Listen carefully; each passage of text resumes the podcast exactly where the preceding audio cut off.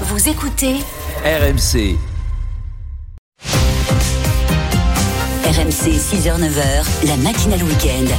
Mathieu Rouault. Bonjour à tous, bonjour à toutes. Il est bientôt 6h. Vous écoutez RMC. Soyez les bienvenus. La matinale week-end pour vous accompagner jusqu'à 9h. On se réveille ensemble. Toute l'info, toute l'actu, tout le sport et la bonne humeur, bien sûr, avec toute l'équipe autour de la table. D'abord, Peggy Broche. Bonjour, ma chère Peggy. Bonjour Mathieu, bonjour tout le monde. On accueille deux petits nouveaux ce matin. Solène Leroux, bonjour. Bonjour. Bonjour Solène. Arnaud Valadon, bonjour. Bonjour Mathieu, bonjour mesdames. Bonjour Arnaud. Ça va bien ce matin? Bah super, Ouais, oui. vrai? Bien. Ouais, ouais, ouais. Pas trop dur le réveil? Non, on est content d'être avec vous, de vous réveiller aussi, tout le monde, les auditeurs, donc euh, et de partager la bonne humeur. Et on vous attend nombreux, bien sûr. C'est vrai que certains ont peut-être des petits yeux parce que c'était le concert des Enfoirés, n'est-ce pas, Peggy? Oh là là, ouais, je me Je suis sais couché que vous avez veillé. L'année dernière, il y avait près de 7 millions de téléspectateurs devant ce concert. On verra les audiences cette année. En tout cas, vous savez que c'est le coup d'envoi de la grande collecte des Restos du Cœur. Et on va en parler avec vous ce matin parce que c'est un contexte on ne peut plus compliqué. Il y a cette inflation, ce pouvoir d'achat et des bénéficiaires toujours plus nombreux. Est-ce que vous avez encore les moyens de donner, vous, au Resto du Cœur? 32-16 ce matin, n'hésitez pas à vos témoignages, bien sûr. Vous êtes bénéficiaire, vous êtes donateur. C'est de plus en plus difficile. Quand le paquet de pâtes, par exemple, dans les rayons a bondi de plus de 25%, peut-être qu'on y réfléchit à deux fois avant d'en prendre un autre et de le donner au, Resto du Cœur. 32-16 ce matin, bien sûr. L'autre sujet, c'est l'obésité, parce que c'est la journée mondiale de lutte contre cette maladie aujourd'hui. Et justement, les associations demandent qu'elle soit reconnue comme une maladie. Et ça n'est pas le cas, vous le verrez. Les préjugés sont encore très nombreux, y compris dans les cabinets médicaux. Oui, on s'entend dire par le médecin, si t'es gros, c'est de ta faute, t'avais qu'à moins manger. Témoignage juste après le, journal de 6 heures. Et les vôtres, bien sûr, victimes de grossophobie, parce que c'est comme ça qu'on dit. Là aussi, le 32-16 est ouvert. Et puis on ira à Las Vegas, bien sûr. L'événement sport du week-end, c'est du MMA, les arts martiaux mixtes. Le français Cyril Gann va essayer une nouvelle fois de soulever la ceinture de champion du monde. La Dream Team des sports euh, RMC est à Las Vegas et on en parlera notamment à 7h40. Tout cela est bien sous un ciel toujours aussi nuageux au nord et des températures toujours aussi froides, Peggy. Oui, c'est vrai qu'on a des gelées euh, sous bah, là où justement le ciel est dégagé. En revanche, là où c'est nuageux, les températures sont plus douces. Cet après-midi, ça va de 6 à 11 degrés généralement. On est encore en dessous des normales, sauf près de la Méditerranée où ça va grimper cet après-midi jusqu'à 17 et même 19 dans le Var. Côté ciel, vous l'avez dit, c'est gris au nord entre le Nord-Bretagne et les Ardennes jusqu'à l'île de France en fin de matinée. Quelques pluies sur les bords de Manche. On a également pas mal de grisailles entre le sud-ouest, le Limousin et le Jura ce matin, mais ça va se dissiper cet après-midi pour laisser place à deux éclaircies. Un peu moins, c'est vrai, sur l'Auvergne et le Lyonnais. Et puis c'est très beau entre les Pyrénées et les Alpes. Merci Peggy. La météo sur RMC avec Abri Sud. Abri de piscine, carport et pergola, 100% fabriqué en France. Excellent réveil, bon samedi, vous êtes sur RMC. Il est tout pile 6 heures. L'actualité, c'est avec vous, Solène Leroux. Bonjour et à la une ce matin, la grève du 7 mars contre la réforme des retraites, elle s'annonce très suivie dans la rue et dans certains secteurs, la mobilisation a déjà commencé. Ashraf Hakimi, défenseur du PSG, mis en examen pour viol, son club lui apporte son soutien. Le PSG qui affronte Nantes ce soir à quelques jours d'une autre rencontre importante en Ligue des Champions, le huitième de finale retour contre le Bayern. La matinale week-end. D'abord, cette nouvelle mobilisation, nous sommes à trois jours d'une nouvelle mobilisation contre la réforme des retraites. Entre 1,1 et 1,4 millions de manifestants pourraient manifester mardi dans le pays. C'est en tout cas ce que dit une note des renseignements territoriaux. Mais avant cela, cette annonce surprise hier de la CGT, lancement en avance donc de la grève reconductible dans le secteur de l'énergie, alors qu'elle devait commencer lundi. Plusieurs centrales ont déjà donc euh, baissé leur production d'électricité. Solène Garderet. Trois centrales nucléaires, celles de Paluel, Flamanville et Saint-Alban, ont baissé hier leur production d'électricité de 1500 mégawatts au total, soit la puissance d'un réacteur nucléaire. Concrètement, vous ne verrez pas de différence chez vous. C'est surtout pour pénaliser les échanges commerciaux avec les pays voisins, explique la CGT. La CGT qui, en plus de la grève, veut faire monter ses actions crescendo jusqu'à vendredi prochain. Coupure d'électricité ciblée, occupation de sites stratégiques, sous réserve que les agents en grève les approuvent en Assemblée générale. Et s'il le faut, le syndicat envisage d'étendre le mouvement à deux ou trois semaines. Dans le même temps, la Chambre haute, le Sénat a entamé l'examen de la réforme des retraites. L'article 1, celui qui prévoit l'extinction des régimes spéciaux, doit être débattu aujourd'hui. Pour faire entendre leur voix, les sénateurs de gauche comptent bien s'appuyer sur les mobilisations. Une réunion avec plusieurs représentants syndicaux était organisée hier. Sébastien Krebs y était. La réunion s'est tenue en visio entre deux séances. Les chefs de file de la gauche ont échangé avec Philippe Martinez de la CGT et d'autres représentants syndicaux. Les contacts sont réguliers, confirme un parlementaire. Contrairement aux députés très critiqués par les syndicats, les sénateurs d'opposition se disent plus en phase sur la stratégie, mais chacun dans son rôle, précise la communiste Eliane Assassi. Les deux se complètent. Nous, nous accompagnons la mobilisation et nous voulons être utiles. La parole des parlementaires communistes, elle est d'autant plus forte quand effectivement il y a des mobilisations euh, dans dans, la rue. Ça nous booste déjà et bien évidemment, ça, ça nous boostera. La gauche compte surtout s'appuyer sur la mobilisation au moment de discuter l'article 7, le report à 64 ans. Mais la rue ne s'invitera pas ici, répond le chef de file des indépendants, Claude Maluret. Je n'ai jamais vu une réforme des retraites qui se passe sans qu'il y ait un million de personnes dans la rue et par conséquent, on est plutôt sur de l'habituel. Mais euh, la loi, elle est faite euh, au Parlement, elle n'est pas faite dans la rue. Dans la majorité, on préfère éviter toute prédiction, mais la priorité sera d'avancer sans que les débats ne soient trop perturbés. Ça n'est jamais facile, reconnaît un élu qui maintient malgré tout que pour lui, la réforme reste indispensable. Sébastien Krebs du service politique de RMC. 6h03, l'avocate d'Ashraf Hakimi évoque une tentative de raquette contre son client. Le défenseur marocain est accusé de viol, de viol par une femme de 24 ans. Il a été mis en examen. Son club, le PSG, lui apporte son soutien.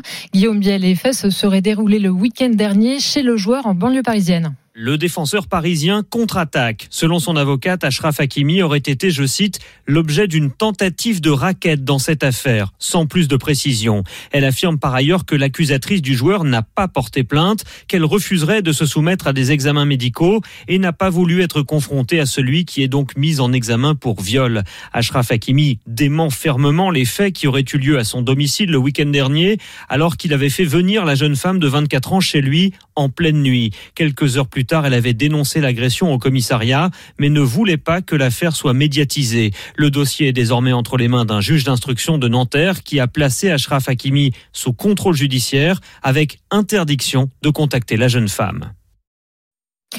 Guillaume Biet, ce rebondissement dans la disparition de Leslie et Kevin dans les Deux-Sèvres, le deuxième suspect interpellé a été mis en examen hier pour assassinat, enlèvement et séquestration. Vous avez jusqu'à demain pour faire vos dons au Resto du Cœur. L'association est présente dans plus de 7000 magasins pour recueillir vos dons. Les quelques 80 000 bénévoles espèrent atteindre l'objectif des 900 000, des 900 000 tonnes de denrées. Depuis le lancement de la 38e campagne en novembre, l'association relève une hausse de 22% du nombre de personnes accueillies. Dans les Alpes-Maritimes, les bénéficiaires sont de plus en plus nombreux. Alors les bénévoles mettent les bouchées doubles, Mathieu Limanger. On est à l'entrée du magasin, on a plein de cartons, 10 kilos de gâteaux, 15 kilos de pâtes, 20 kilos de petits pots bébés, c'est un peu carton plein là. C'est carton plein.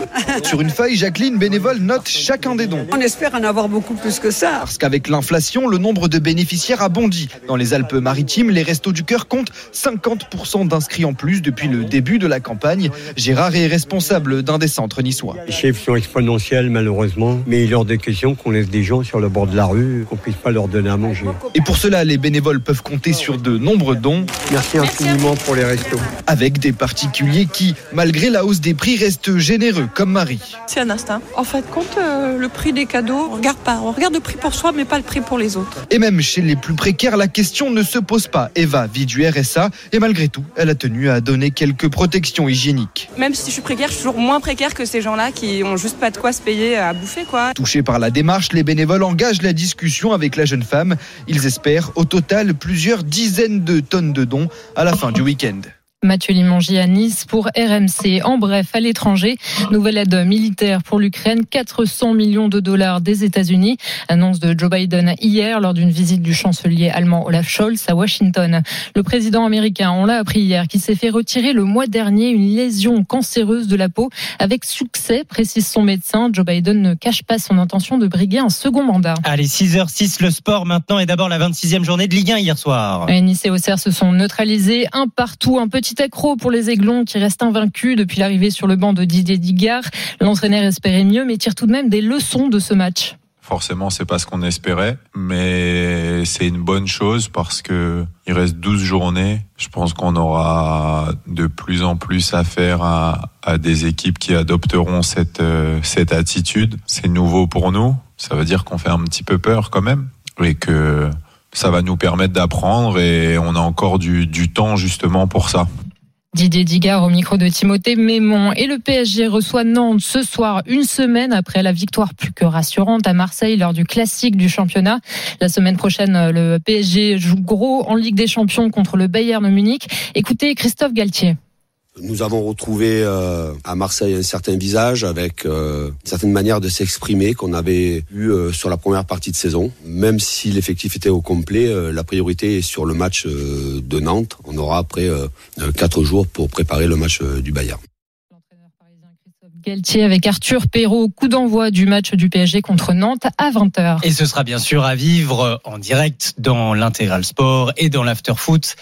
Sur RMC, bien sûr. En attendant, il est 6h08 minutes. Soyez les bienvenus. La matinale week-end avec vous jusqu'à 9h. L'actualité, le sport, vos vies au 32-16. Et puis vos petits bonjours aussi sur l'application RMC Peggy. Un bonjour de Mickaël qui dit bonjour à l'équipe. Je suis de retour de mon fourmi après 15 jours de vacances. Heureux de redémarrer avec vous. Je vous souhaite Salut, une bonne journée. Bon courage pour la reprise. Erwan, Mathieu et toute l'équipe, bonjour de la part des travailleurs du commerce du week-end. Et puis on a un fidèle également, Guillaume, qui dit encore un week-end de travail qui commence à votre écoute. On ne peut pas rêver mieux à part une grasse mat. Bonne émission Oh à que tous. oui, ça, je crois qu'on est tous d'accord. Guillaume, est infirmier dans le Finistère. à l'écoute d'RMC à cette heure-ci le samedi ou le dimanche. Bah, c'est l'heure d'ouvrir la boutique. Tiens, Myriam est avec nous. Bonjour Myriam. Bonjour, Bonjour Myriam. l'équipe, bonjour tout le monde, vous allez bien Bah ça va et vous Myriam, ça fait un petit Oui, moment qu'on va. s'est pas eu. Bah oui, vous me boudez, qu'est-ce que vous voulez que j'y dise? Oh, Ah bah allez tout de suite. C'est vous qui Non. nous avez pas appelé. Ah bah non, mais j'ai laissé des messages. Oui, hein. c'est Mais vrai. oui, on Tout- vous lit, les place, euh, place à tout le monde. Après, les gens vont râler, c'est toujours les mêmes. Fidèle, fidèle auditrice, euh, Myriam, euh, gérante Voilà. d'épicerie, directrice de, de Supérette. Tiens, vous faites Ouh, la collecte. directrice, ça fait classe quand Ah même. bah, eh, quand même, hein. On est là pour ça, Myriam. hein. Voilà. Vous faites la collecte des restos, vous, dans le dans l'épicerie Oui. Ouais. Oui. Et, et alors, Tous les ans, on est, euh, on est associé avec euh, euh, Cré, D'accord. enfin, le, le village, enfin la ville d'à côté, la plus grande ville. Ouais. Et euh, tous les ans, deux fois par an, on fait la récolte des Donc, restos. Il n'y a pas que dans les supermarchés, on Ah, peut non, aussi non. euh, dans les commerces de proximité euh, Voilà, laisser. Bon, on, on est d'accord, hein, c'est euh, du non périssable, des articles voilà. pour bébés. Les, Oui. les gens, ça a démarré hier matin aussi chez vous? Chez nous, oui, ça a démarré hier matin. Donc on a un peu peur parce que forcément avec l'inflation c'est compliqué. Mhm. Mais nous on est dans un village où on est très solidaire donc euh, D'accord. pour l'instant il n'y a pas de souci. Qu'est-ce que les gens donnent le plus Alors ils donnent des, des boîtes de conserve avec de la viande, D'accord. tout, euh, des protections pour les femmes, des Ouais. pour les bébés, pour euh, et ils donnent ce qu'ils peuvent quoi. Et, Voilà. et, et est-ce que vous constatez, parce que vous dites on a peur avec l'inflation, vous constatez oui, que les clients donnent peut-être euh, un peu moins que ce qu'ils Oui, avaient donné bah. l'année dernière? Ils donnent une boîte au lieu de deux, mais bon c'est pas non plus. Enfin chez nous c'est pas voilà. C'est- très bien même. Donc Vous vous êtes fixé un objectif ou pas? Parce que c'est 9000 tonnes au niveau euh, Non. national. Est-ce que vous, dans votre supérette, vous vous dites il faut que je Non, donne non. euh, 20 kilos, Il, 30 il faut kilos? que je, enfin, j'espère rester pareil. Nous, dans notre petit magasin, on donne 200 kilos. Quand même. Chaque année? Oui. Quand qui est même, bien, quand même. Donc, je vous dirai mardi. euh, 200 enverrai kilos les- sur, euh, sur les 9000 tonnes, ça Ouais, fait ouais. pas Ouais, mal, euh, rien qu'à votre Ouais. euh, niveau, euh, Ah bah oui, c'est bien. Bah Donc, oui, bien sûr. content. Bien sûr Et que. Voilà quoi, mais euh, on espère que les gens vont suivre, mais bon, malheureusement. euh, C'est pas facile pour tout le monde. C'est compliqué pour Mm. tout le monde. Et puis, la grosse augmentation qui arrive le 7, euh, voilà quoi. C'est la question euh, qu'on va aborder tout au long de la matinée avec vous tous. Oui. Le 32-16 est bien sûr euh, ouvert pour être euh, Mm. avec nous comme euh, Myriam euh, à l'instant. Vos messages Mm. sur l'appli RMC et sur euh, notre compte Facebook euh, Les Matins RMC. Et tout simplement, est-ce que vous avez encore les moyens d'être généreux, de donner Bah ouais. au resto du cœur ou aux autres d'ailleurs? N'hésitez pas 32-16. Est-ce qu'il y a cette peur aussi de basculer finalement. Ça va très vite avec euh, l'inflation, cette baisse du pouvoir Oui, d'achat, de sûr. basculer de l'autre côté, du côté des, des bénéficiaires. On attend vos témoignages. Bon courage Myriam. Oui, bonne fête à toutes les mamies demain. Ah, oui, c'est vrai, on en reparlera Oui, on a demain. oublié les Mais mamies. oui. hein. Non, bah oui, non, mais on, On pensera aux mamies demain. pensera à Bah, demain. moi, à moi, vous pensez On pensera à vous. Eh ben, Parce que mes Myriam. enfants m'ont fait ce cadeau d'être mamie, donc euh, Depuis, super depuis longtemps? Trois ans et demi, et il y en a un qui arrive à mon Eh âge. ben Ah, voilà, c'est formidable. Voilà. Allez, Bisous salut, à tout le salut monde. Myriam, On à vous embrasse. bientôt. Bon, Bon week-end week-end. à vous. Il est 6h12 minutes. Et dans un instant, les obèses en ont gros sur la patate. C'est le moins de le dire, ils n'en peuvent plus de s'entendre dire que tout est de leur faute, qu'ils mangent trop, qu'ils ne font pas assez de sport, y compris de la part de leurs propres médecins. En cette journée mondiale de lutte contre l'obésité, les associations réclament qu'on la déclare grande cause nationale, qu'on la reconnaisse comme maladie chronique parce que les préjugés perdurent. Vous allez l'entendre, le reportage de la rédaction, dans une minute. RMC 6h-9h, la matinale week-end. Mathieu Rouault.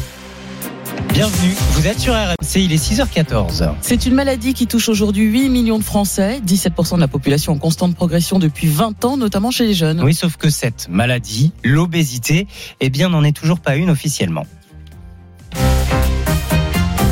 Et voilà pourquoi, en ce samedi 4 mars, journée mondiale, le collectif national des associations d'obèses demande au gouvernement de reconnaître l'obésité comme une maladie chronique, d'établir un plan national comme on le fait pour le cancer, pour que ces malades puissent être soignés parce qu'aujourd'hui, écoutez bien, ils sont plus de la moitié à se dire euh, victimes de préjugés, y compris de la part de leurs médecins, qui ne se montrent pas toujours aussi bienveillants qu'on pourrait le croire. Le reportage de la rédaction d'RMC est signé ce matin, Amandine Lafchin.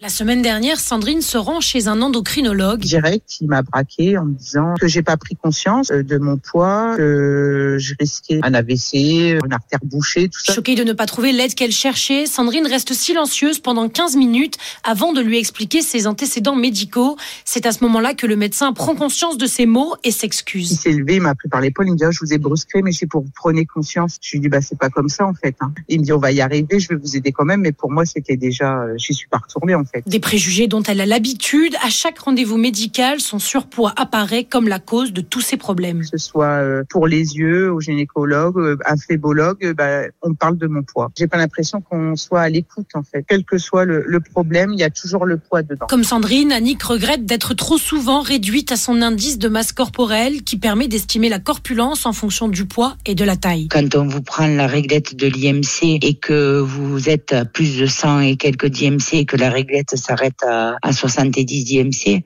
on vous dit mais vous n'existez pas, vous n'êtes pas sur ma réglette en fait. Et vous, vous êtes là mais vous dites euh, j'existe, je suis bien vivante hein, puisque je suis en face de vous. Euh, On vous enlève le, le droit d'exister en tant qu'individu à part entière en fait. Chaque année, les associations recueillent des centaines de témoignages de patients se sentant victimes de grossophobie, des comportements liés à un manque de connaissances sur la maladie, selon Julie Capel, diététicienne et nutritionniste. L'obésité, c'est une maladie chronique euh, qui est liée à une multitude finalement de facteurs. Et c'est ça qui est compliqué, et c'est ça qui met en difficulté nos soignants. On n'a pas un traitement euh, pour euh, la soigner, on n'a pas euh, la gestion d'un seul organe, c'est une vraiment une maladie plurifactorielle. Et donc l'obésité, c'est pas simplement, euh, eh bien je mange trop, je bouge pas assez, et donc je me retrouve en situation de, de surpoids. Selon le collectif national des associations d'obèses, la moitié des professionnels de la santé feraient preuve de grossophobie. Ameline Lafchin, merci Ameline, le reportage de la rédaction d'RMC ce matin. Et vous, avez-vous déjà été victime de ces préjugés, de la grossophobie On attend vos témoignages ce matin sur RMC au 32-16. C'est le numéro qu'a composé Julie depuis la Vendée. Bonjour Julie. Bonjour. Bonjour. Vous êtes infirmière euh, en Vendée. Oui, Euh, tout à fait. Vous souffrez d'obésité vous-même Oui, exactement. et vous avez déjà été confronté à, à ces, ces remarques, euh, y compris chez le médecin Oui, oui, oui. En fait, tout a vraiment été dit dans le reportage. hein. Quand on va chez le médecin, la première chose qui vient, c'est ah bah oui, mais vous avez vu votre poids. Bah clairement, euh, oui, je l'ai vu. Et même je ne monte même plus sur une balance parce que même moi, en fait, je culpabilise de mon poids. Que vous veniez consulter euh, pour une angine ou pour, Exactement. ou pour votre poids d'ailleurs, enfin, quel que ça. soit le motif de la consultation. Exactement, que ce soit pour n'importe quoi, pour, euh, comme vous dites, une angine, une euh, bronchite. Euh, ça m'est arrivé, moi, quand j'étais un peu plus jeune, d'aller voir mon médecin traitant en lui disant, bah voilà, j'ai mal à la gorge, je me sens pas bien, j'ai des frissons, euh, euh, qu'est-ce que je peux faire? Enfin voilà, le doliprane, ça fonctionne pas, qu'est-ce que je fais? Et le médecin me dit, euh, bah, il faudrait perdre du poids. Mmh. Et vous dites que c'est votre médecin traitant donc qui vous connaît et qui ne vous a jamais recommandé euh, donner des conseils ou, ou proposer une alternative pour vous aider? Alors en fait, voilà, c'est ça. C'est qu'on nous dit il faut perdre du poids et la conversation s'arrête là. Il n'y a pas de proposition derrière. Il n'y a pas de euh, ah bah attendez, je connais une, nutritionniste, une diététicienne ou euh, je vais vous aiguiller vers tel ou tel praticien. Il n'y a rien derrière. C'est juste il faudrait perdre du poids. Voilà pourquoi le collectif national des associations d'obèses, on aura euh, sa, sa, présidente tout à l'heure à 8h10, Anne-Sophie Joly. Voilà pourquoi ce collectif réclame que cette maladie, l'obésité, soit reconnue comme telle, maladie chronique, avec un vrai plan, comme on a un plan cancer, pour que vous puissiez être pris en charge, pour que les médecins soient mieux formés, puis qu'ils puissent vous accompagner, parce que l'obésité, eh bien, ça entraîne 18 pathologies, je crois, parmi euh, certaines euh, assez assez graves, Julie, et c'est une maladie en, en, ce sens où on a beau manger mieux, manger plus équilibré, on a beau faire tout le sport qu'on veut, quand on est malade d'obésité, à un moment, on ne perd plus de poids c'est ça, perdre du poids, ça n'est pas facile. Ça n'est pas, euh, voilà, faire du sport. Euh, alors, bon, voilà, moi je parlais de mon cas personnel. Euh, quand on fait plus de 100 kilos, faire du sport, ça fait mal, en mmh. fait. Euh, marcher, c'est contraignant, c'est fatigant, ça, ça, ça déclenche toutes sortes de douleurs. Courir, on n'en parle même pas. Quand on nous dit, bah oui, mais il faut aller à la piscine. Ouais, sauf que la piscine, il faut payer un abonnement. Hmm. Je suis désolée, mais au niveau des prix actuels, euh, enfin, il y a plein de choses en fait qui sont difficiles. Et puis, quelqu'un qui est alcoolique, on va lui dire arrêtez de boire. Il va pouvoir trouver quelqu'un qui va l'aider à arrêter de boire. Quelqu'un qui fume, on va lui dire faut arrêter de fumer. Il va trouver des spécialistes pour arrêter de fumer. Quand on est obèse, en fait, le problème de la nourriture, c'est qu'on peut pas s'en passer. Hmm. La nourriture, c'est vital, en fait. Donc, on est confronté minimum trois fois par jour à ce qui nous fait du mal. Et on n'a pas le choix. Merci beaucoup Julie pour euh, votre témoignage déjà très fort. Hein, 6h20 du matin, je vous encourage tous à composer le 32-16. Vous aurez la parole bien évidemment en, priorité et rendez-vous tout à l'heure 8h10 avec la présidente du collectif national des associations d'obèses. Merci encore Julie. Merci beaucoup. Bonne journée à vous. Bonne journée à vous. 6h20, vous êtes sur RMC. À suivre dans la matinale week-end. Dans un instant, bientôt l'heure de la fermeture pour le salon de l'agriculture. Et des éleveurs qui vont repartir avec euh, tout un tas d'objets connectés, la tech à la rescousse pour faire face aux défis climatiques. On va voir ça avec Anthony Morel dans une minute. RMC, la matinale week-end. Bienvenue les amis, c'est samedi. Et si vous êtes à Paris, plus que deux jours pour aller faire un tour au salon de l'agriculture. RMC, la matinale week-end. C'est déjà demain. Le salon donc qui fermera ses portes demain et où on a vu beaucoup de technologies cette année. Oui, l'attaque à la rescousse des agriculteurs pour les aider à résister à, tous les aléas climatiques. Bonjour Anthony Morel. Bonjour. Oui, du gel à la grêle en passant par la sécheresse dont on parle beaucoup évidemment en ce moment. Oui, alors il y a beaucoup beaucoup d'innovations hein, qui sont présentées sur ce salon de l'agriculture. Je vous donne trois exemples très concrets. Le premier, ben, c'est qu'on va en fait euh, concevoir, j'allais dire, des, des champs connectés. On va mettre de l'intelligence dans les exploitations, dans les parcelles. C'est ce que propose une start-up qui s'appelle on va les Winat. C'est presque, ça. Bah, c'est presque ça. En fait, c'est des petits capteurs qu'on va mettre sous la terre, effectivement, et qui vont être capables, eh bien, de nous donner en temps réel, euh, et par, exemple, par exemple le, le niveau de, de, stress hydrique, comme on appelle ça en cas de sécheresse, euh, ou euh, les prévisions de gel. C'est-à-dire qu'on va avoir, grâce à ces sondes et à ces capteurs, des prévisions météo, mais ultra ultra précise à l'échelle non pas d'une ville mais à l'échelle d'une parcelle. Ça va faire remonter tout un tas d'informations stratégiques vers le smartphone de l'agriculteur. Et donc il va pouvoir savoir exactement à quel moment il faut irriguer en quelle quantité. Donc on va économiser de l'eau. On va savoir le moment optimal où il faut semer ou récolter quelle quantité d'herbicides de pesticides il faut mettre et à quel endroit. Euh, là l'intérêt c'est qu'on va arriver dans l'ère de ce qu'on appelle l'agriculture de, de précision. Ça permet de faire des économies et d'optimiser l'utilisation des ressources. On voit aussi de plus en plus de projets de ferme mais à la verticale. On fait pousser des légumes euh, en intérieur, dans un environnement euh, complètement contrôlé, à l'abri de toutes les intempéries. Alors ça, c'est très étonnant comme spectacle. Deux startups françaises, Future Gaia et Jungle, qui sont euh, présentes sur le salon de l'agriculture. Il faut imaginer en fait un entrepôt dans lequel se trouvent empilés les uns au-dessus des autres, à perte de vue, d'immenses bacs métalliques dans lesquels on fait pousser des salades, des tomates, des fraises. Pratique, ils sont déjà dans les cajots, quoi. Ouais, c'est presque ça. Alors, faut quand même les récolter à un moment parce que c'est la méthode de, de, de, de pousse qui est très intéressante. On est en, hydroponie, on appelle ça. C'est-à-dire qu'il n'y a même pas besoin de terreau ou de terre, quasiment pas.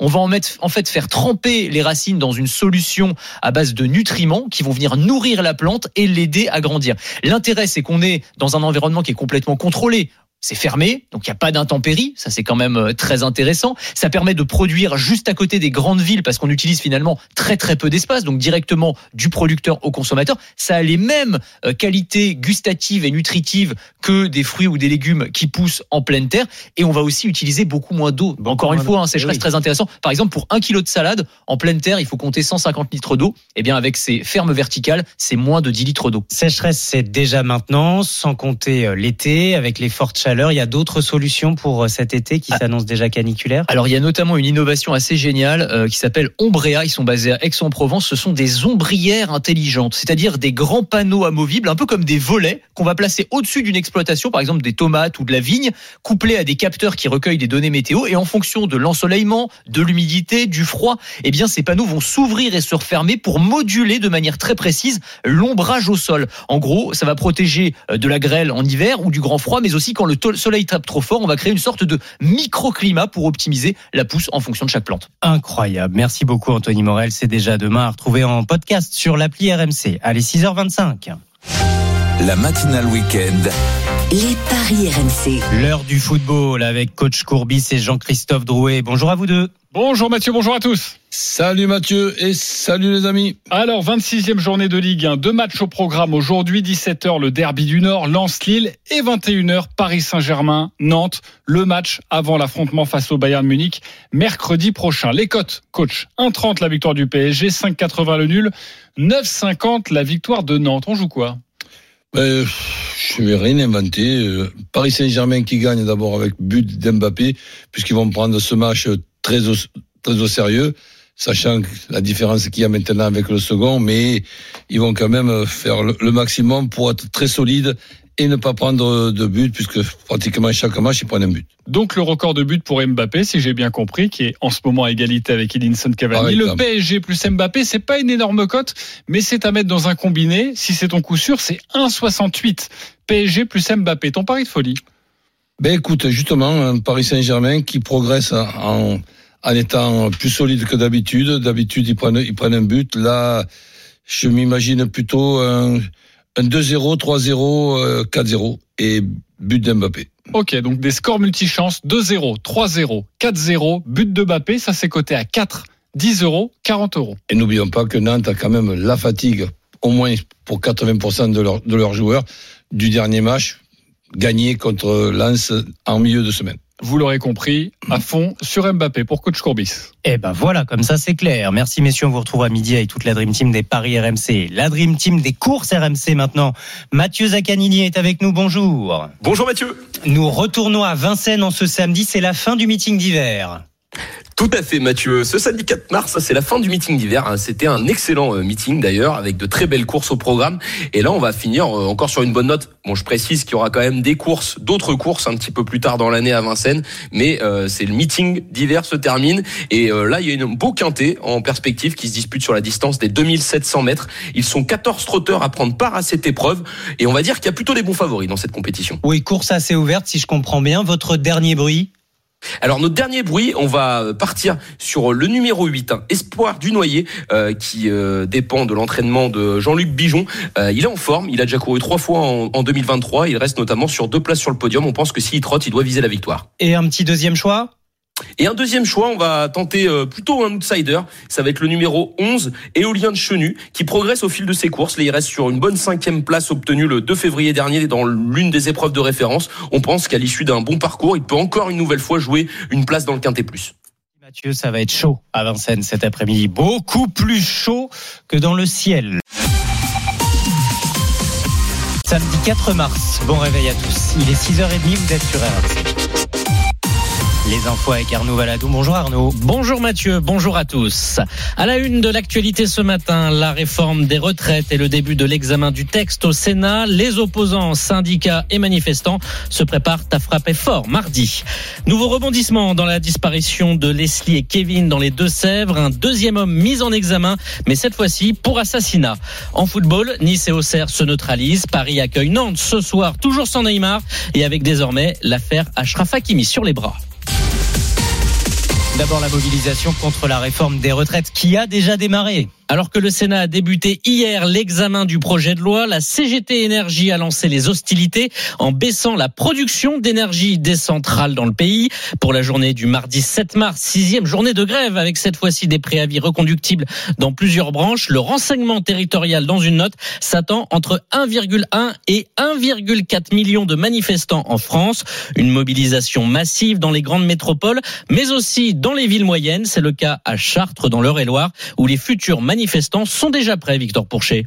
Oui, et cet engouement en a surpris plus d'un. Kellem, cet agent d'entretien dans le privé, il n'était pas aux premières journées, mais cette fois, il ne lui reste plus qu'à faire garder ses deux petites filles pour s'y rendre. Ça fait plus de 17 ans que je suis là, j'ai jamais vu ça. ça c'est comme une demi-finale quoi, de la Coupe du Monde. Quoi. Cette réforme, c'est une goutte qui déborde, monsieur. Qu'est-ce qu'on laisse aux enfants? Jeudi, les syndicats ont déjà défilé dans la ville, torche à la main, et puis il y aura mardi. Impossible d'y être pour Loïc, intérimaire, qui reste solidaire. L'impression qu'on nous écoute, mais comme quand on écoute un enfant de 3 ans on sourit, on lui file de bonbons. Et j'aime pas ça. Voilà, je, ça m'énerve de plus en plus et ça énerve beaucoup de gens de plus en plus et je les comprends et je suis tout cœur avec eux. On va piquer la grosse colère. Piquer la grosse colère, ce n'est pas le genre de Fabienne, même si cette assistante maternelle a bien calculé.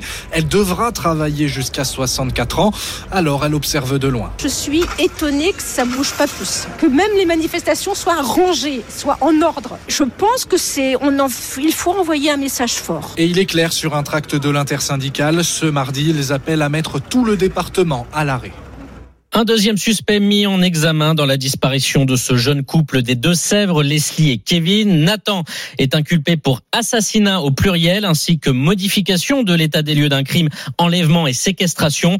Une disparition qui pourrait être liée au trafic de drogue. Mais contrairement au premier mis en cause, Tom, mis en examen lui pour enlèvement et séquestration, c'est la première fois que le parquet parle d'assassinat. Les explications de Guillaume Fard, consultant police-justice sur BFM TV. L'enquête prend une autre tournure, elle s'accélère. Il y aurait désormais une personne qui serait suspectée euh, d'avoir assassiné euh, le couple. Les enquêteurs vont maintenant devoir déterminer si oui ou non euh, il y a eu homicide. Le cas échéant, où se trouvent les corps des deux personnes qui restent des personnes recherchées à cette heure. Et évidemment, essayer de déterminer quel aurait pu être le mobile. Pourquoi? Pourquoi est-ce qu'on s'en serait pris à ce couple? Leur dérober des valeurs, de l'argent? Ou alors est-ce que ce serait un autre motif? La vengeance, une rivalité amoureuse, on peut imaginer différents types de motifs. En tout cas, c'est le travail des enquêteurs. L'enquête s'est resserrée. Il y a au moins deux personnes, voire peut-être trois, qui sont suspectées dans cette affaire. C'est le dernier week-end pour le Salon de l'Agriculture Porte de Versailles à Paris, une édition 2023 réussie pour les organisateurs, confrontés cependant à un phénomène étonnant, la consommation excessive d'alcool dans les allées. Une trentaine de personnes ont même été exfiltrées du salon depuis samedi dernier à cause de leur état d'ébriété. Du personnel appelé les désoiffeurs sont même chargés d'identifier les personnes éméchées pour leur donner des verres d'eau, une situation qui agace certains exposants en raison de la mauvaise image renvoyée, Léna Marjac. L'ambiance festive du salon, Geoffrey et Jérôme veulent en profiter. On est là pour faire la fête quand même, boire un peu, oui. À force de boire, on finit un peu bourré à la fin euh, du salon. Nous, on vient goûter un peu à tous les produits de tous les terroirs de la France. En alcool, en bouffe, en tout. On vient boire, chanter, manger et s'amuser. Mais parfois, ça va un peu plus loin. Iban et Régis sont venus pour... Boire Eh oui, c'est la buverie. On prend deux bouteilles par stand. On finit un petit peu bourré, mais pas minable. Un comportement désolant pour Louise et Nathan. Tous les deux sont exposants vient pas faire le salon pour faire une beuverie quoi. On est là pour montrer l'image agricole et en fait en retour c'est dommage. On les voit où ils sont totalement ivres, il y a des gens qui se sont posés sur notre stand, qui se permettent euh, des réflexions, qui se prennent un peu trop à l'aise. Valérie Leroy, la directrice du salon, ne souhaite pas que cette minorité de visiteurs alcoolisés entache l'image du salon. Il ne faut pas renoncer à se dire que le salon doit vraiment rester un lieu familial et confortable. Et on va euh, réfléchir euh, ardemment à la manière dont on peut rendre tout ça cohabitable. Elle a d'ailleurs envoyé un mail à tous les exposants les incitant à être vigilants par rapport aux excès d'alcool des visiteurs. Tiens, bah, j'en parlerai euh, avec euh, Marc Fesneau, le ministre de l'Agriculture, qui est avec nous tout à l'heure sur RMC à 8h40. RMC 6h35. Allez les sports, Arnaud Valadon d'abord du football. Nice et Auxerre se neutralisent. Match nul un partout en ouverture de la 26e journée de Ligue 1. Hier soir, Gauthier Hain avait ouvert le score pour la GIA avant que Gaëtan Laborde égalise avant la mi-temps. Coup d'arrêt pour le gym qui reste septième et qui voit l'Europe s'éloigner un peu plus. Auxerre de son côté reste hors de la zone rouge. À suivre aujourd'hui sur RMC le derby du Nord entre entre au stade Félix Bollard. Et à 21h, le Paris Saint-Germain reçoit Nantes au Parc des Princes. Les Parisiens qui feront sans Neymar, annoncé même forfait par son entraîneur Christophe Galtier pour mercredi et le match retour de Ligue des Champions à Munich. Et sans Achraf Hakimi, convalescent, mais surtout mis en examen depuis hier pour viol. Il est accusé par une jeune femme de 24 ans pour des faits présumés qui remonteraient au week-end dernier. Une affaire judiciaire qui ne semble cependant pas inquiéter le joueur et le club, Arthur Perrault. Oui, l'officialisation de la mise en examen tombe hier en pleine séance d'entraînement. Ashraf Hakimi est bien là, tout sourire, entouré de ses coéquipiers Kylian Mbappé et Sergio Ramos.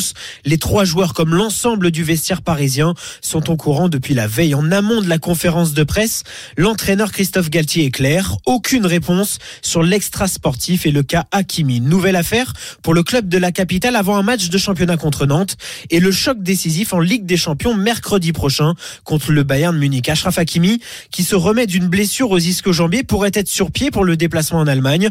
Son contrôle judiciaire ne lui interdit pas de quitter le territoire. En coulisses, le PSG reste au soutien du joueur qui a fermement démenti les accusations et fait confiance à la justice. Et puis c'est la dernière ligne droite avant le plus grand combat du sport français. En MMA, arts, martiaux mix, Cyril Gann, le français, tentera la nuit prochaine de décrocher pour la deuxième fois, deuxième tentative, cette ceinture mondiale des lourds UFC. Il affronte l'américain John Jones, star de la discipline et absent depuis trois ans des octogones. Un combat titanesque et le Vendéen sait ce qui l'attend, mais il veut d'abord garder la tête sur les épaules, Julien Richard.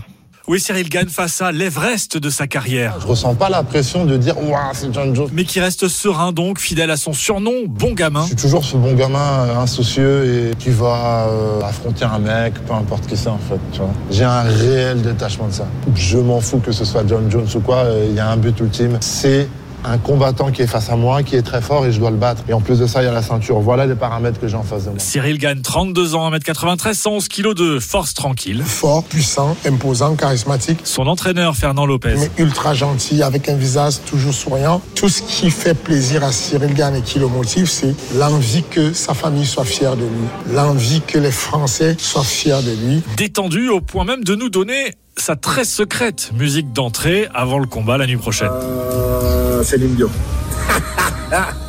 Et on n'est pas obligé de le croire, même si à Las Vegas, Céline Dion, ce serait plutôt bien trouvé pour un triomphe. Demain, ça va le faire pour Bon Gamin. Le combat à 4 heures du matin à suivre sur RMC Sport. Bien sûr, euh, à partir de 4 heures du matin, je crois que Gann face à Jones, ce sera aux alentours de 6 heures. De toute façon, je sais que vous serez nombreux à faire nuit blanche et vous avez bien raison. Toute la Dream Team des sports RMC vous propose ce dispositif exceptionnel la nuit prochaine. Tiens, on en parlera avec deux d'entre eux tout à l'heure. Samir Amoudi et Taylor Lapillus avec nous à 7h40 depuis Las Vegas. Mais oui, RMC, c'est en France et c'est partout dans le monde. Vous nous écoutez d'ailleurs partout dans le monde grâce à l'appli RMC, n'est-ce pas Peggy? Exactement. Il y a Malika qui nous laisse un message sur la page euh, Facebook Les Matins RMC. N'hésitez pas, faites-en autant. Il suffit de liker et ensuite vous allez pouvoir laisser vos messages. Elle nous dit Je fête mes 60 ans. Le cadeau de ma fille, c'est ce voyage en Égypte, en Turquie. Et actuellement, je vous écoute depuis Istanbul. Génial. C'est excellent. Elle dit Je suis une fan de votre émission depuis le début. Je vous dis à bientôt. Malika de Fontenay-sous-Bois. Bon anniversaire, Malika. Joyeux anniversaire, gros bisous Malika. Allez 6h39, on est ensemble jusqu'à 9h. Le 32-16 aussi pour nous contacter. C'est le numéro qu'a composé Marie. Bonjour, Marie. Oui, bonjour. Vous êtes boulangère en Isère, Marie. On parlait euh, de cette journée mondiale contre l'homophobie, de ces revendications du de contre La grossophobie. contre- la grossophobie, pardon, oui, contre l'obésité plutôt.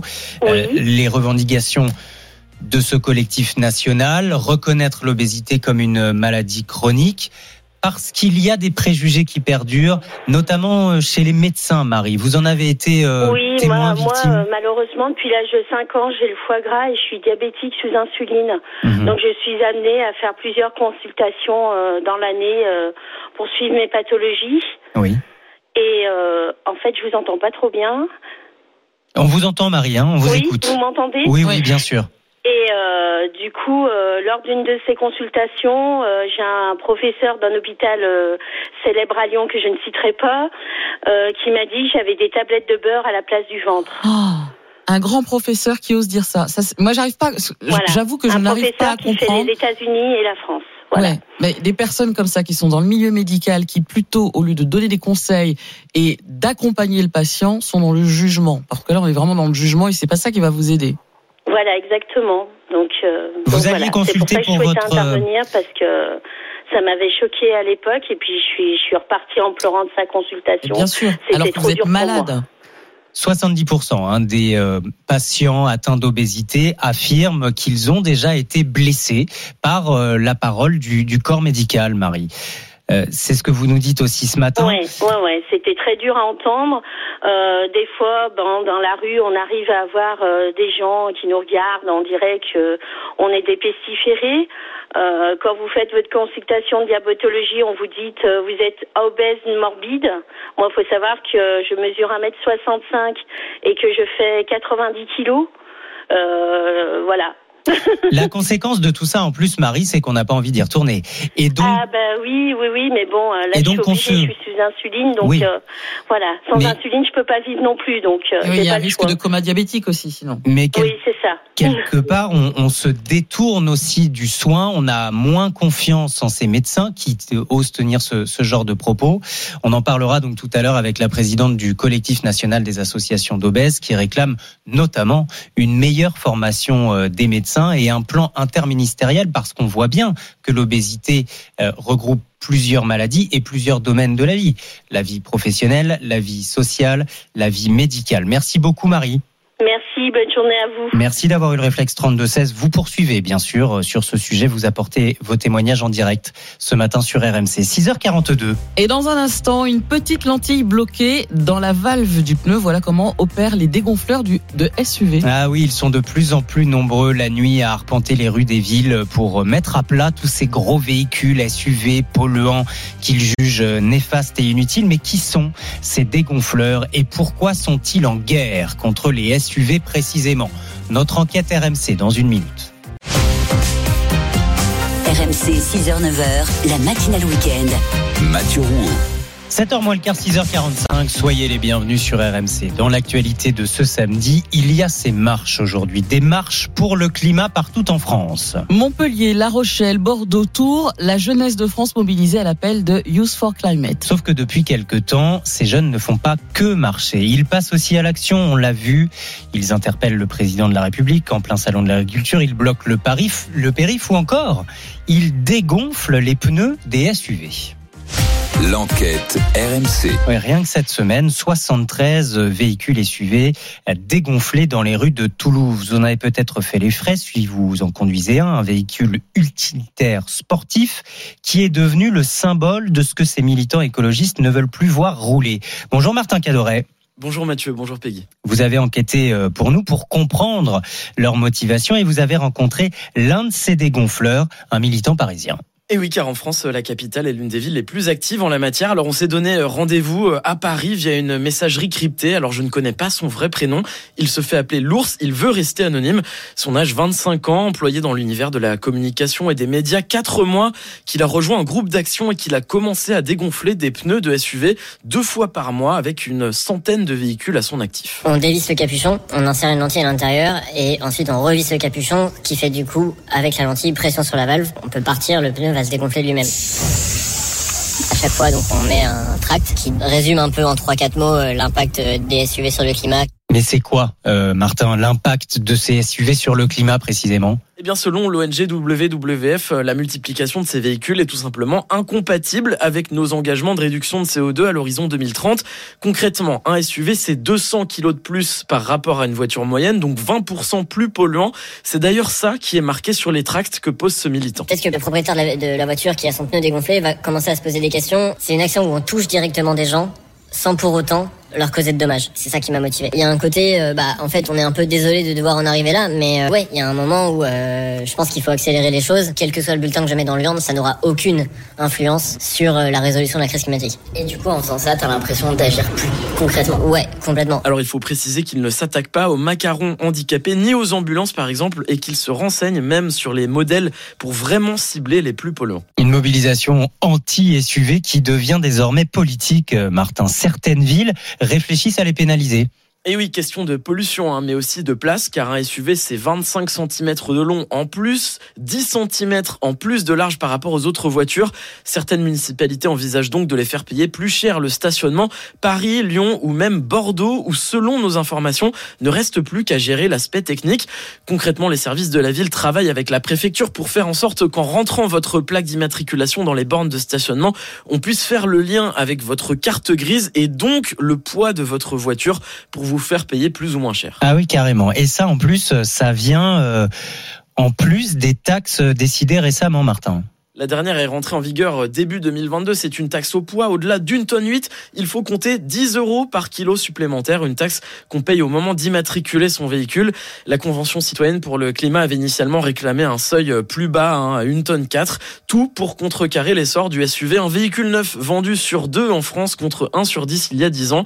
Sauf qu'à écouter les défenseurs du SUV, si ce format s'est imposé, c'est presque par nécessité. Explication de Yves Cara, porte-parole de l'Automobile Club de France. S'ils construisent des voitures plus volumineuses, c'est que les gens les achètent. Et malheureusement, avec les recherches et développements qu'ils sont obligés de faire dans l'électrique, donc d'investir énormément, ils ont concentré tous leurs efforts sur les voitures plutôt moyen de gamme et haut de gamme, parce que la marge est plus importante, et sur des grosses voitures. Les SUV, encore une fois, hein, ça va du, du, du 2008 ou de la petite, du petit SUV au très gros SUV. Donc ça veut rien dire SUV. Yves Cara qui se désole donc des actions des dégonfleurs de pneus qui risquent tout de même une contravention jusqu'à 1500 euros d'amende car si aucune casse n'est commise, la justice, elle, peut assimiler ce dégonflage à une dégradation du bien d'autrui. Merci beaucoup Martin Cadoret. Votre enquête à retrouver en intégralité sur rmc.fr. Et vous alors dites-nous, est-ce que vous comprenez l'action de ces dégonfleurs de SUV Vous roulez en SUV Est-ce que vous culpabilisez de polluer plus? Est-ce que vous comprenez qu'on vous pointe du doigt? On vous attend, on attend tous vos témoignages ce matin au 32-16. Et ils sont déjà nombreux sur euh, l'appli RMC. Tiens, Julien nous écrit, moi j'ai trois enfants, est-ce que je dois rouler en Clio pour faire plaisir aux, écolos? Et Patrick nous dit, j'ai un SUV aussi. Je trouve que c'est n'importe quoi de, de, crever nos pneus.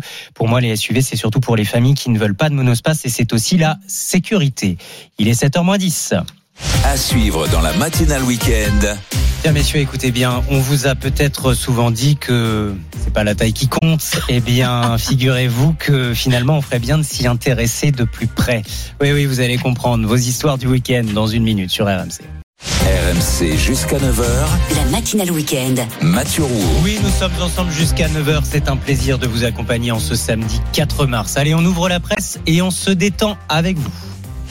Les histoires du week-end. Peggy Broche, Margot Bourdin, Arnaud Valadon autour de la table. Bonjour à tous. Bonjour. Bonjour. Vous avez ouvert les journaux Oui. Et vous nous avez dégoté des pépites. Tiens, Arnaud Valadon, parlons tout de suite de ce qui va se tenir aujourd'hui à Saint-Germain-en-Laye dans les Yvelines. Un championnat un peu particulier, championnat du bras de fer sportif? Et oui, dans le coin gauche, Madame Peggy Broche, invaincue en 35 bras de fer. Dans le coin droit du studio RMC, Monsieur Mathieu Rowe, ah, lui aussi invaincu. Alors on rigole, mais c'est tout à fait sérieux. Effectivement, championnat français avec euh, deux organisateurs qui sont eux-mêmes des champions sur la scène euh, internationale et nationale, Raphaël Blin et Ahmed Armouzaïev. Des catégories, c'est très sérieux. On fait des catégories en fonction du poids. Évidemment, on sépare les gauchers et les droitiers parce que voilà, faire euh, un bras de fer contre quelqu'un qui a pas la, qui, qui a pas la même main que vous, voilà. compliqué. Et on sépare les hommes et les femmes aussi. Et là est aussi euh, logique. Sachez qu'un combat dure en moyenne 10 secondes. C'est de la technique, beaucoup de force. Écoutez ce que cela donne. C'est un extrait de duel lors d'un championnat de France l'année dernière. Ah, ils sont un peu mal. Voilà. Et ça doit être assez rigolo à regarder finalement. Alors ça se passe sur une table, vous avez une mousse et votre coude ne doit pas quitter. Vous savez la fameuse règle, votre coude doit rester sur la table.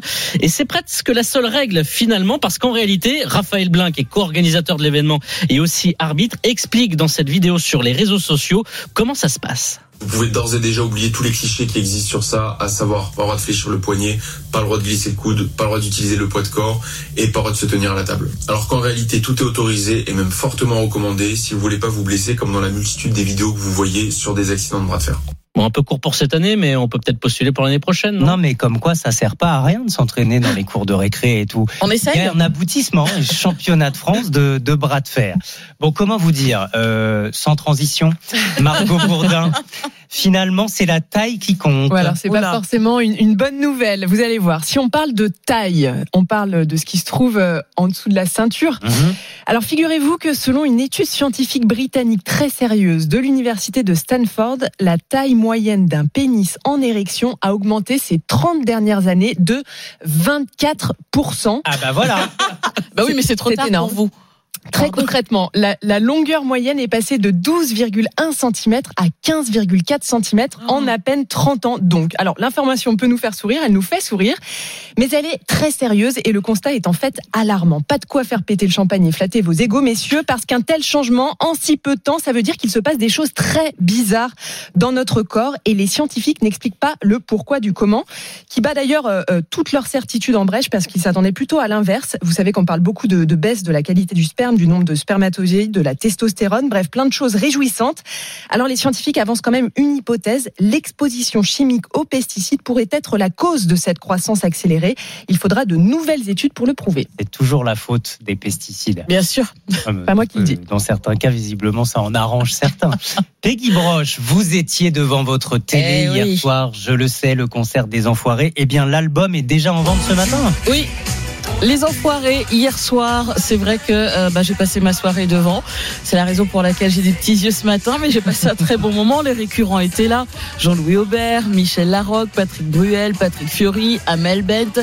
Je m'arrête là pour accueillir les petits nouveaux tels que la chanteuse belge Mentissa, qu'on a pu voir euh, dans The Voice par exemple, ou encore l'actrice et la chanteuse Sophia Essaidi, le rugbyman Antoine Dupont, le danseur étoile Germain Louvet, ou encore le pilote de Formule 1 Esteban Ocon. D'ailleurs, c'est la reprise hein, de la Formule 1 en pleine actualité euh, avec Vous le Grand Prix de. Bahreïn, ouais, qu'on suivra demain sur bossé. RMC. Le prix de Bahreïn, ouais. Non, mais je vous dis ça parce qu'en fait, ça a été enregistré en janvier, donc c'est pour ça qu'il a, Eh pu, oui. euh, il a pu participer. C'était enregistré mi-janvier, les Enfoirés.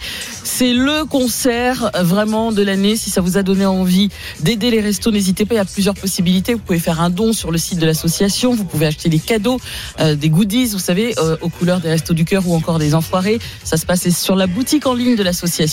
Ou alors vous pouvez devenir bénévole aussi, c'est une façon d'aider. Ou acheter le CD et le DVD qui sortent aujourd'hui des Enfoirés pour revivre ce concert exceptionnel.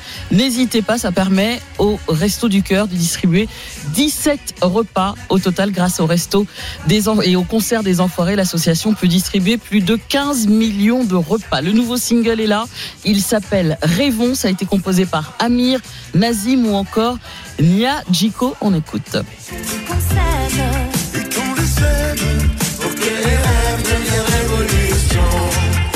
Les Enfoirés et la grande collecte des Restos du Cœur jusqu'à demain et surtout aujourd'hui, bien sûr, le jour où on va faire les courses dans les supermarchés. Tiens, on va en parler juste après le journal de, de 7 heures avec ces temps d'inflation. Est-ce que vous avez encore les moyens de vous montrer généreux, de donner au Restos du Cœur? 32-16 ce matin, c'est à vous de nous dire juste après le journal de 7 heures qui arrive donc. À tout de suite. RMC, la matinale week-end.